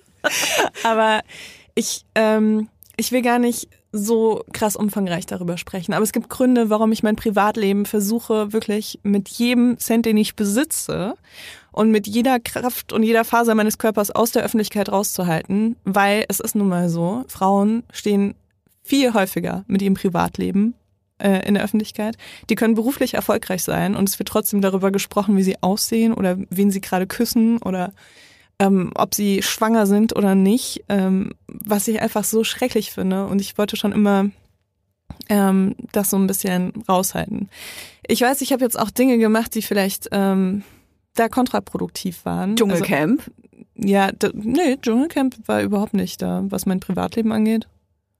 Mm, Ich meinte eher, dass natürlich, wenn man in eine Show geht wie Dschungelcamp, ich glaube, das ist die, äh, es ist die Trash-Sendung Deutschlands. Ich würde mal behaupten, es gibt keine Sendung, die mehr geguckt wird an Trash, äh, in Anführungsstrichen Trash, ich meine meine es nicht despektierlich, ich bin der größte Trash-Fan, Mhm. ähm, als äh, Dschungelcamp. Und natürlich, wenn man ins Dschungelcamp geht, dann ähm, gibt es eine gewisse Erwartungshaltung von Menschen, ist einfach so, und natürlich auch von der Presse. Also ich würde behaupten, dass wenn man sich so ein Format aussucht und dahin geht und sich da auch natürlich äh, irgendwie in einer gewissen Weise auch ausliefert, dann ähm, hat, sieht die Presse sich im Recht auch über dich zu berichten. In aller Form auch privat. Kann schon sein, aber das ist dann auch wieder so an der Grenze schon fast zu Victim Blaming. Du hast ja trotzdem Rechte.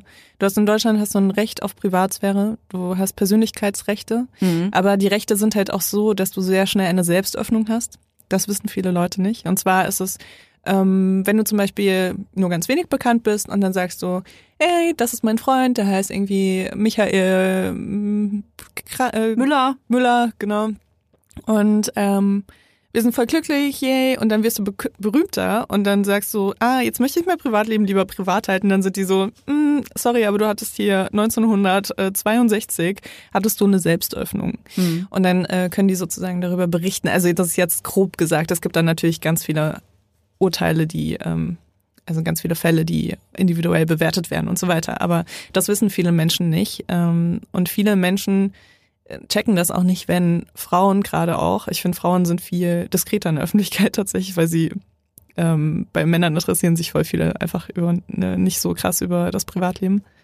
Mm, Die checken das nicht, wenn Frauen dann so viele Sachen privat halten. Ne? Die sind so fast schon so, hä, aber wieso ver versteckst du dich so vor uns? Äh, Gerade so auf Instagram und so. Ich meine, ich habe meine Schwangerschaft komplett privat gehalten. Ich habe nur gesagt, ich schwanger bin, dann habe ich nicht mehr darüber gesprochen. Außer vielleicht, dass ich irgendwie starken Ausstoß hatte im Podcast oder so. ähm, und äh, viele Leute haben das irgendwie nicht gut aufgenommen. Ich habe richtig viele Follower verloren, muss ich sagen, in der Zeit. Mhm. Und ich habe jeden Tag Nachrichten bekommen von Leuten, die wirklich sauer waren auf mich. Weil du schwanger warst oder weil du nicht darüber berichtet ich hast, dass du darüber- schwanger bist? Weil ich nicht darüber berichtet habe, in welcher Woche ich bin, Mhm. äh, was mein Kind jetzt gerade macht. Was erlaubst du dir aber Ähm, eigentlich hier? Nicht mal ein Foto vom, vom Babyhintern. Ja, total. Und auch so nicht gesagt, äh, welches Geschlecht das Kind hat und so weiter. Wie wagst du es? Aber ähm, genau, also meine Probleme mit der Presse sind wirklich äh, schon lange vorm Dschungelcamp entstanden. Mhm. Und ähm, ich hatte so eine Phase, da hatten Ines und ich gerade Pressemonat für unseren Podcast, hatten also ganz viel Interviews. Und dann, ähm, ich weiß gar nicht, wie ich rechtlich da, das ist nämlich die nächste Sache, ich weiß gar nicht hundertprozentig, wie ich rechtlich darüber sprechen darf. Wir versuchen es zu umschiffen. Es war so, ich bin heimlich fotografiert worden Mhm. und das Foto wurde gedruckt und ich Mhm. bin dann dagegen vorgegangen und es sollte theoretisch auch nicht mehr existieren. Ähm, aber dieses Foto hat sehr viel zu Spekulationen geführt und ähm, ja, man kann jetzt sagen, was man will, wie ich damit umgegangen bin, war vielleicht auch nicht immer hundertprozentig richtig, aber es war meine Art, die ich in dem Moment für richtig empfunden habe. Es war jedenfalls so, dass wir sehr viele Interviews hatten zu unserem Podcast und ich auch gesagt habe, ich will nicht über mein Privatleben sprechen und äh, wir teilweise dann noch versucht haben, Interviews zu führen. Es wurde auch respektiert, aber dann kamen die Artikel raus und die Schlagzeile war mein Privatleben. Mhm. Die Schlagzeile war mein Privatleben. Wir haben ein Interview geführt. Also es ging eigentlich um dieses Bild oder beziehungsweise die Welt, die um dieses Genau, Bild. es ging um die Gerüchte über mein Privatleben. Ja. Und äh, wir haben irgendwie eine Stunde ein ganz tolles Interview gemacht, haben Fotos gemacht äh, für, die, für die Zeitung und alles. Und dann kam unser Foto so ganz klein unten und oben kam ein ganz großes Foto äh, von mir und jemand, mit dem ich angeblich in diesem Moment zusammen sein sollte und so weiter. Und ähm, das habe ich öfter schon erlebt. Ich hatte auch einmal ähm, während der Nippel statt Hetze-Kampagne hatte ich ein ganz langes Interview, ein Telefoninterview. Es lief super gut. Äh, Ich fand die Kampagne auch toll und habe mich gefreut, dass die Leute sich für die Arbeit, auch die ich sonst so mache, interessieren. Und dann nach dieser, nach diesem Telefoninterview am Ende meinte der Journalist, liebe Grüße, äh, meinte er, er saß mal in einem Gerichtssaal, wo ich Zeugin war und ähm, er will mir nur mitteilen, dass der Artikel darum geht. Bitte? Ja. Und ich kann gar nicht darüber sprechen, ohne dass ich nicht super irgendwie Panik bekomme. Aber ähm, ich hatte, ich hatte, ich war mal Zeugin einer Ge Gewalttat. Ähm, und da waren Menschen involviert, die auch in der Presse oft vorgekommen sind.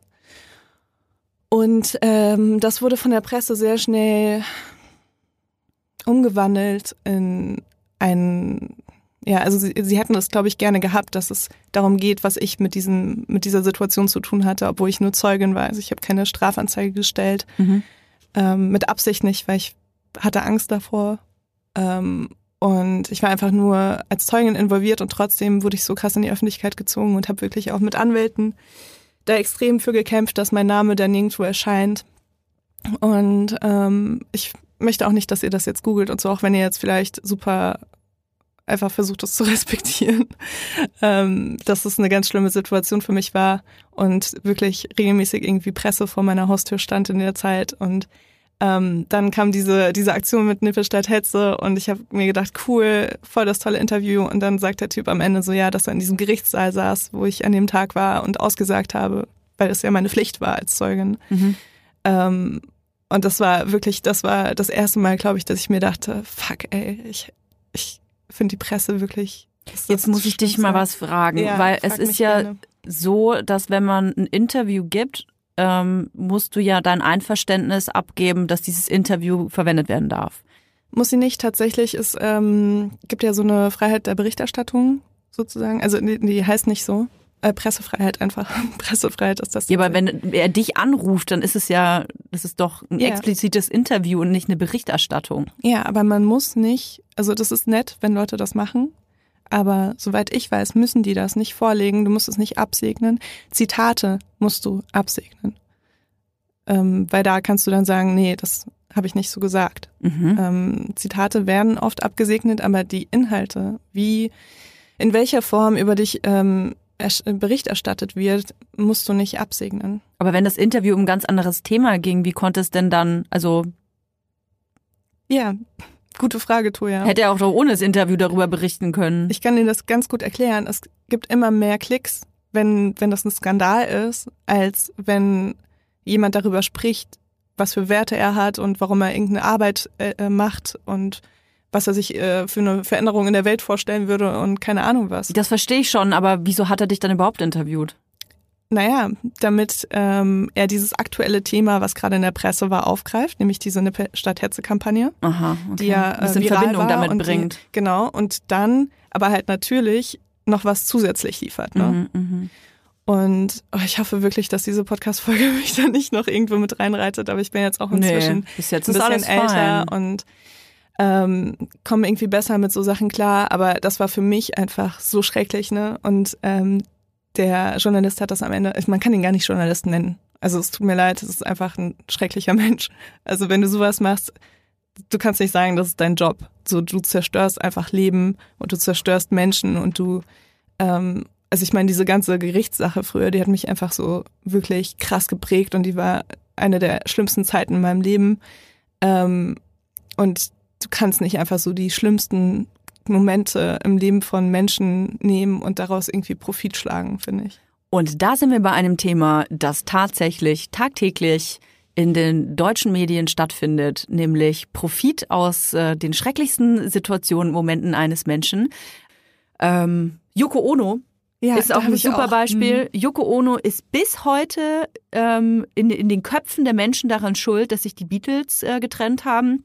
Ist quasi die böse Hexe, die den armen John Lennon aus den Beatles äh, rausgezogen hat, den ganzen Tag mit dem im Bett lag, den die, die kreative Schaffensphase des armen John Lennons unterbunden hat und ähm, Er bis hilflos. heute war hilflos, hilflos, Ja. und ist bis heute eigentlich so, ähm, ja, so ein so eine Anti, Anti-Muse, Ja. habe ich, im hab ich in Verbindung damit gelesen. Total witzig, weil auf dem Weg hierher habe ich Radio gehört und dann kam dieser Ärzte-Song, wo es so, du nervst noch mehr als Yoko Ono geht. Aha. Und ich war so, krass, ey.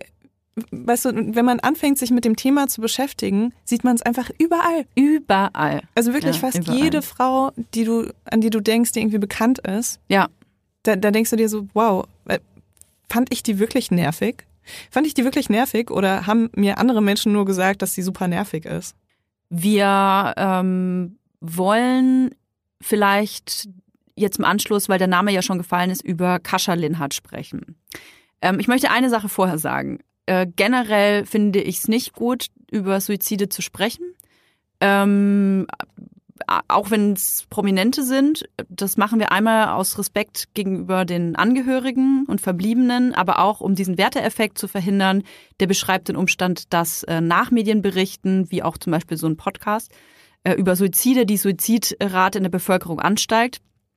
Und äh, hinzu kommt, dass wir einfach auch nicht ähm, Spekulationen antreiben wollen, Gerüchte weitertragen wollen.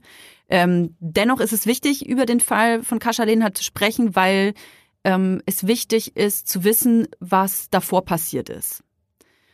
Also vor diesem mutmaßlichen Suizid. Ich sage mutmaßlich, weil ähm, es nicht polizeilich nicht bestätigt worden ist. Deswegen sage ich mutmaßlich. So.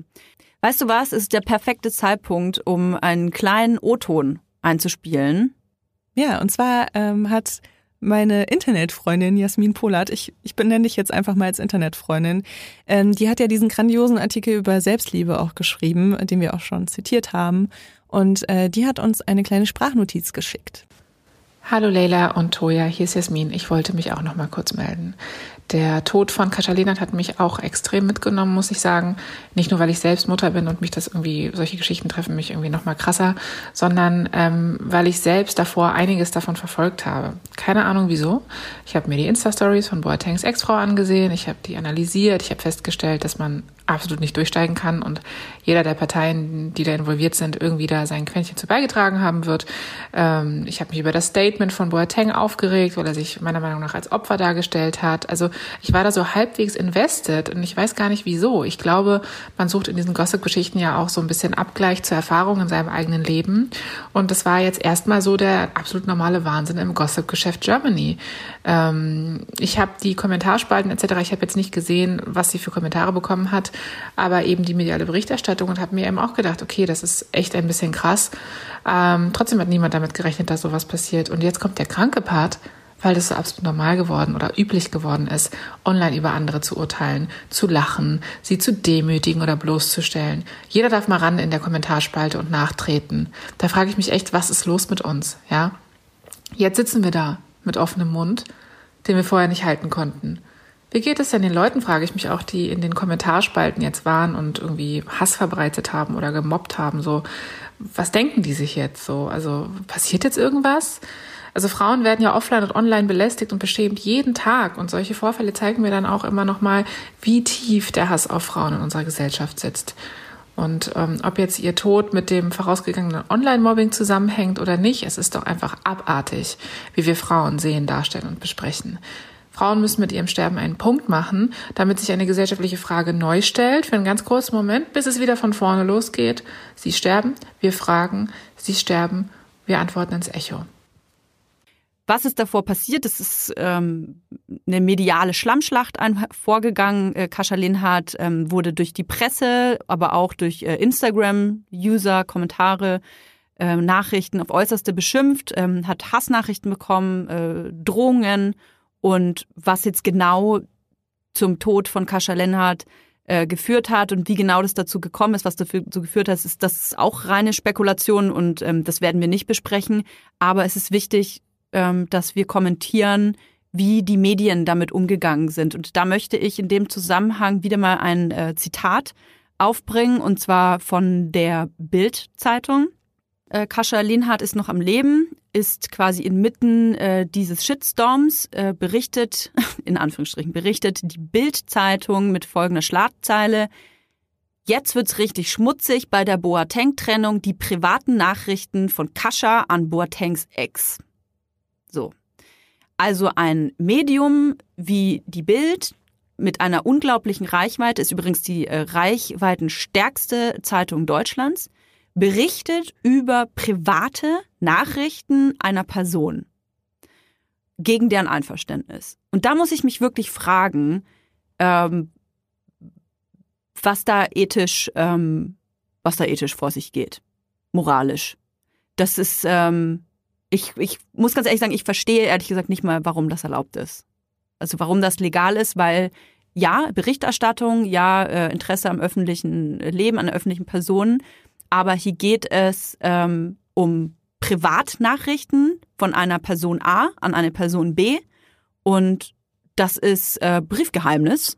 Es ist halt ein Online-Brief oder eine Online-Nachricht, aber es ist Briefgeheimnis und da verstehe ich nicht, wie ein Medium, auch wenn es die Bild ist, die ähm, natürlich bekannt ist für allerlei Scheusal-Artikel, ähm, wie man da ähm, jegliche Moral beiseite schleudern kann und sich denken kann, cool, das veröffentliche ich. Und warum ist das so? Weil natürlich Medien äh, überhaupt nicht darin interessiert sind, ähm, Menschen zu schützen, mentale äh, Gesundheit zu schützen, sondern da geht's einfach rein um Klicks, um Likes und äh, Geld. Ja, definitiv. Also ich glaube nicht, dass es legal ist, solche Nachrichten zu veröffentlichen. Das Problem ist, dass ähm, viele ähm, Online-Magazine oder auch Zeitschriften ähm, das Risiko eingehen, dass sie ähm, eine Unterlassung bekommen, Mhm. wenn sie das veröffentlichen und es vielleicht auch im Nachhinein löschen oder modifizieren, dann um, um die Unterlassung dann ähm, zu akzeptieren.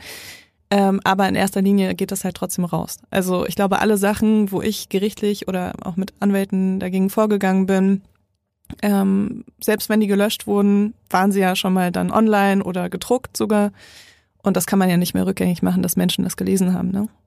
Also du. Nee, natürlich nicht. Hm. Natürlich nicht. Was ich nur an diesem Fall so ähm, schockierend finde, ist, dass ähm, die Bild eben die Reichweit, äh, reichweitenstärkste äh, Zeitung ist und sich überhaupt nicht um die eigene Verantwortung schert. Also man nimmt ja quasi in Kauf, dass einer Person aktiv geschadet wird. Und äh, so weit geschadet wird, ähm, eventuell, dass auch ähm, Konsequenzen passieren. Konsequenzen eintreten, wie zum Beispiel ähm, Suizid. Ich will überhaupt nicht vorwerfen, äh, darf ich auch gar nicht, dass äh, diese Bildschlagzeile oder die Machenschaften äh, dieser, dieser Zeitung was mit dem Tod zu tun haben. Es besteht aber die Möglichkeit. Es ist vielleicht ein Tropfen gewesen und das reicht mir ehrlich gesagt schon, ähm, dass ich sage, ich erwarte eigentlich von so einer Berichterstattung, sorry, ich kann nicht mal Berichterstattung sagen, das ist ein Mhm. Witz, ähm, aber ich erwarte dann von so, so einer Plattform, von so einer Zeitung eine Stellungnahme, weil sie irgendwie auch Teil dieser Schlammschlacht waren. Und äh, natürlich hat die Bild ähm, auch darüber berichtet, über den Tod Kaschas berichtet, Kascha Lenartz berichtet, aber in, in einem Zweizeiler. Also Ja. wirklich nur die Fakten äh, runtergeschrieben, äh, was passiert, also nicht mal genau, weiß dann jemand, was genau passiert ist, aber dass eben der Tod eingetreten ist und mehr nicht. Und das finde ich so verantwortungslos ähm, und widerlich, dass man sich da der Verantwortung entzieht und da nicht mal ähm, jemanden zur Rechenschaft zieht. Ja, ja, ich finde auch, dass, ähm, also ich hoffe, dass sich da gerade auch in den Redaktionen Gedanken gemacht wird, wie man in Zukunft äh, mit sowas umgehen könnte. Aber ich weiß es einfach leider. Negative Schlagzeilen bringen immer viel mehr Klicks. Das ist Mhm. ganz normal, das ist in uns Menschen drin verankert, dass wir negativen Sachen eine ganz andere Aufmerksamkeit schenken als positiven Sachen. Und deswegen ist es einfach ein großes Geschäft, ein Erfolgsgeschäft, ähm, das sich viele Menschen nicht entgehen lassen wollen. zum Natürlich, Beispiel, ja. auch wenn man sich zum Beispiel Oliver Pocher anschaut.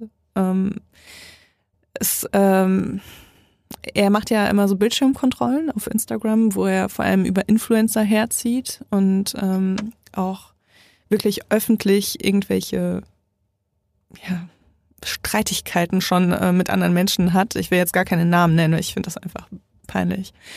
Ähm, aber sein komplettes Erfolgsrezept im Moment auf Instagram ist einfach wirklich Demütigung. Demütigung, öffentliche Demütigung, ähm, einfach nur was ganz krass Negatives und es funktioniert extrem gut. Es funktioniert so gut, dass mir schon Menschen schreiben, ähm, irgendwie Beispiel, ich habe das ist ein super langweiliges Beispiel, aber ich habe irgendwie ein Foto gepostet ähm, und habe geschrieben, ey, hab mir heute die Haare gewaschen, ne?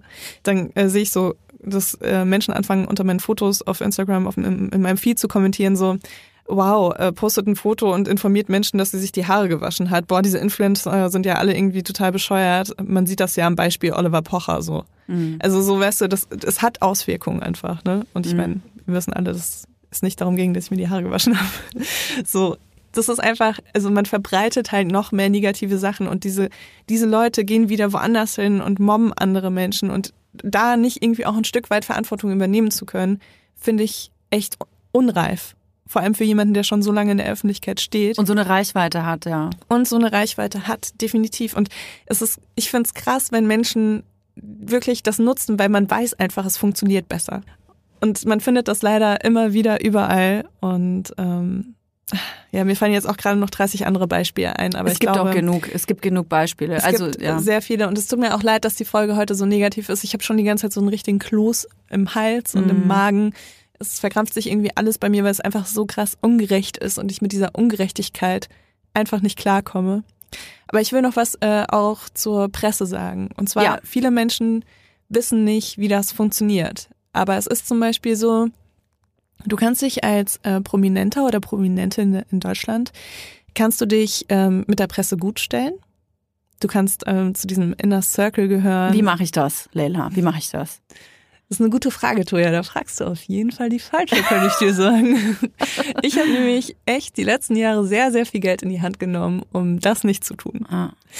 Und ähm, ich habe auch eine Zeit lang habe ich auch so ein bisschen was ja privat kann man schon sagen, privat auch mal mit irgendwelchen Journalisten irgendwie Zeit verbracht und ähm, wurde auch als Freundin bezeichnet.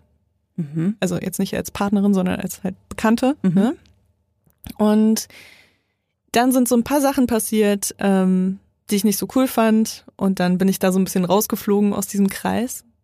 Äh, und ich bin sehr froh darum, weil das Problem ist, dass ähm, so große Zeitungen, ich will jetzt gar keine Namen nennen, die sammeln äh, extrem Informationen über Menschen, die in der Öffentlichkeit stehen. Mhm. Die haben so ein geheimes Kästchen dann, so eine. Ja, so, schon so fast, ja. Aha. Also ich habe das jetzt noch nie aus erster Hand gehört tatsächlich, Mhm. sondern immer eher so von den Betroffenen.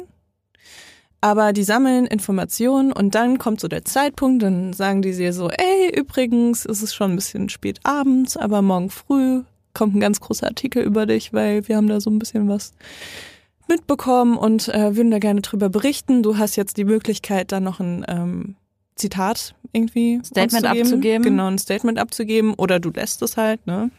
Mhm. Und ähm, du stehst halt dann immer wieder vor der Option, ob du mit denen kooperierst und das vielleicht noch irgendwie so ein bisschen mitkontrollieren kannst. Oder ob du komplett die Kontrolle abgibst und vielleicht dann auch dieses kleine Kästchen geöffnet wird. Also ihr werdet sehen, wenn ihr euch die Woche irgendwie extrem damit beschäftigt, dann werdet ihr dieses Thema wirklich in allen Bereichen sehen. Und ich würde gerne noch was sagen, und zwar, ähm, wie kann man diesem Frauenhass entgegenwirken und wie kann man diesem Mobbing entgegenwirken? Und da habe ich mir ein bisschen Gedanken gemacht und ich merke das mit meinem Kind. Äh, mein Kind spricht noch nicht fließend Deutsch. Spricht dein Kind überhaupt irgendwas fließend, frage ich mich. Ja, aber die Sprache verstehe ich noch nicht. Aber ich ähm, versuche da sehr viel richtig zu machen, wie wahrscheinlich viele Eltern. Und ähm, wenn wir, wenn ich über eine Frau spreche oder auch über allgemeinen Menschen in unserem Umfeld, versuche ich ganz oft was Positives zu sagen. Ne? Mhm. Mhm. Also, ähm, keine Ahnung, unsere Nachbarin, ähm, ja, die ist eine ganz tolle Anwältin.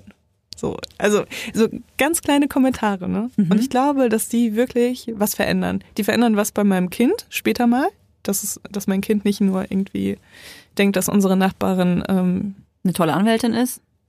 nee, das, ja, das, ja, genau. Also einfach, dass mein Kind denkt, okay, meine Mutter spricht positiv über andere Menschen, spricht positiv über andere Frauen. Es ist Mhm. normal, dass man positiv über Menschen in seiner Umgebung spricht. Mhm. Und es verändert aber auch was bei mir, weil ich immer wieder überlege, ah, was kann ich Positives über diese Person sagen? Mhm. Auch in Gesprächen mit anderen Menschen. Also zum Beispiel, wenn wir jetzt über andere Moderatorinnen zum Beispiel sprechen, würde ich auch versuchen, auch was Positives zu sagen. Mhm. Über Leute, die ich vielleicht gar nicht so gut kenne, statt irgendwie was offensichtlich Negatives zu nehmen, was ich mal irgendwo gehört habe. Mhm. Weißt du? Das ist jetzt auf jeden Fall alles präventiv. Sollte man sich auf jeden Fall mal überlegen, ob da eigentlich die eigene, eigene Sprache äh, vielleicht da eine große, eine große Veränderung herbeiführen könnte. Und auch natürlich einschreiten. Das wollte ich als Also, nächstes sagen, mhm. weil wir sprechen die ganze Zeit über Cybermobbing und das Internet. Und wir kriegen das sicherlich jeden Tag mit, dass, oder von mir aus nicht jeden Tag, aber fast jeden Tag mit, dass irgendeine Person angegangen wird für irgendwas. In irgendeiner Form, ich, ich spreche übrigens nicht von konstruktiver Kritik, sondern einfach von plumper Beleidigung, äh, Diskriminierung, ähm, irgendwelchen Hassnachrichten. Wenn ich sowas lese im Internet, auf einem Profil, dem ich folge, nicht einfach nur weiter swipen oder sich seinen Teil dazu denken. Ich weiß, dass die meisten Menschen guter Intention sind und sich denken, ah, die arme Person muss das aushalten, aber man kann tatsächlich aktiv was dagegen tun, indem man der Person zur Seite springt. Es hilft nichts, einfach nur zu ignorieren. Ähm, damit hat die, die Person, die betroffen ist, das Gefühl, ähm, dass äh, sie vielleicht alleine gelassen wird mit diesen Kommentaren. Also es hilft unglaublich, ähm, einfach ähm, ähm, da zu sein, Präsenz zu zeigen und, Und zu ähm, hinterfragen. zu ich, hinterfragen. ich glaube auch, dass ähm, ganz oft so dieser Weg, dass man dann zurückmobbt, einfach falsch ist. t- total. Und ich merke das bei meinem Instagram-Account. Mir stehen tatsächlich sehr viele meiner Followerinnen immer wieder ähm, bei. bei. Und äh, am besten funktioniert das immer, wenn die einfach hinterfragen. So, warum hast du das Gefühl, dass das so ist? Oder Mhm. woher hast du deine Informationen? Oder warum hast du das Bedürfnis, die mitzuteilen? Mhm. Zivilcourage. Ja. Zivilcourage. Nicht Genau. nur im, in der, im realen Leben, in der Tram oder im Bus oder sonst wo, sondern auch gerne im Internet, wenn ihr das seht. Und melden, melden, melden, melden. Ich äh, möchte nochmal betonen, Distinction, die Seite, wenn ihr ein Dickpick äh, zugeschickt bekommt, ladet das da hoch, die Leute kümmern sich darum. Es ist super, super, super einfach. Wenige Klicks reichen da zur Anzeige. Ihr müsst wirklich kaum was machen, außer die Screenshots da hochladen. Genauso mit Hate Aid, wenn ihr das Gefühl habt, ihr seid Opfer, Betroffene, äh, Betroffener von äh, digitaler Gewalt, in welcher Form auch immer. Wenn ihr das Gefühl habt, irgendwas stimmt nicht, ihr fühlt euch bedroht oder beleidigt oder was auch immer, einfach mal ähm, dorthin schicken und äh, prüfen lassen. Die Leute helfen euch da und ähm, ja. Und sich selber immer hinterfragen. Finde ich gut, den Gedanken mit den, mit den positiven, mit den po positiven Eigenschaften, immer zu überlegen, was Positives an der Person dran ist. Ja, voll. Macht auch mehr Spaß als Lästern. Total. Ich äh, würde gerne nochmal die Telefonnummer der Telefonseelsorge erwähnen, falls ihr ähm, suizidale Gedanken habt, euch in einer Situation befindet, ähm, die für euch vielleicht auswegslos erscheint, ihr Hilfe benötigt. Ähm, dann äh, gibt es eine 24 Stunden erreichbare Telefonnummer, das ist die 0800 111 0111. Genau. Und wir hören uns nächste Woche wieder. Wir hören uns nächste Woche wieder und kleine Ausnahme, heute gibt's mal keinen Teaser. Also nächste Woche große Überraschungsbox. Bitte äh, seid aber so oberflächlich und bewertet uns doch mal. Gerne. Auf, iTunes. Auf Fünf iTunes. Sterne hätten wir gerne. Ja. Okay, bis nächste Woche. Tschüss.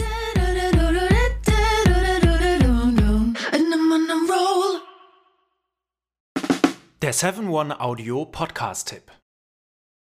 Hallo, ich bin Lynn. Und ich bin Leo. Ihr kennt uns vielleicht schon vom True Crime Podcast Mord auf Ex. Eigentlich sprechen wir da ja jede Woche über Verbrechen. Mhm. Aber da gibt es ja noch ein anderes Thema, das die Menschen und uns schon immer fasziniert hat. Die Liebe. Krasse Geschichten, die wirklich passiert sind. Bonnie und Clyde zum Beispiel. Cleopatra und Caesar Oder Diana und Charles. oder halt Camilla. Liebe gibt's bei True Love aber auch nicht nur im klassischen Sinne. Es geht auch um Familie, um die Liebe zum Beruf oder sich selbst oder Freundschaft. Am besten sind ja auch eh die Filme, wo dann am Ende steht, nach einer wahren Begebenheit. Mhm. Das sind so Geschichten, die kannst du dir eigentlich gar nicht ausdenken. Ja. Und das gibt's jetzt eben als Podcast. Und das Ganze heißt True Love. Ja, der Name sagt's eigentlich schon. Aus True Crime wird True Love. Krasse Geschichten, Plot-Twist und verrückte Protagonisten. Es ist also in anderen Worten ein Podcast für alle, die True Crime hassen, aber auch für alle, die True Crime lieben. Macht euch bereit für ein neues Podcast-Genre, True Love. Oh, ich kann es gar nicht abwarten, euch die Geschichte zu erzählen von zum Beispiel dem Jungen, der nach seiner Mutter gesucht hat. Jahrelang, auch wenn ich wahrscheinlich dabei heulen werde. Oder die Geschichte von Sissy. Also der Film ist nichts dagegen. Ab dem 20. Oktober, überall, wo es Podcasts gibt, True Love. Echte Geschichten, wahre Liebe. Voller Werbespruch, oder? Ja, aber es ist ja auch schön. Der Podcast macht ja glücklich. Ja, deswegen jetzt am besten direkt abonnieren.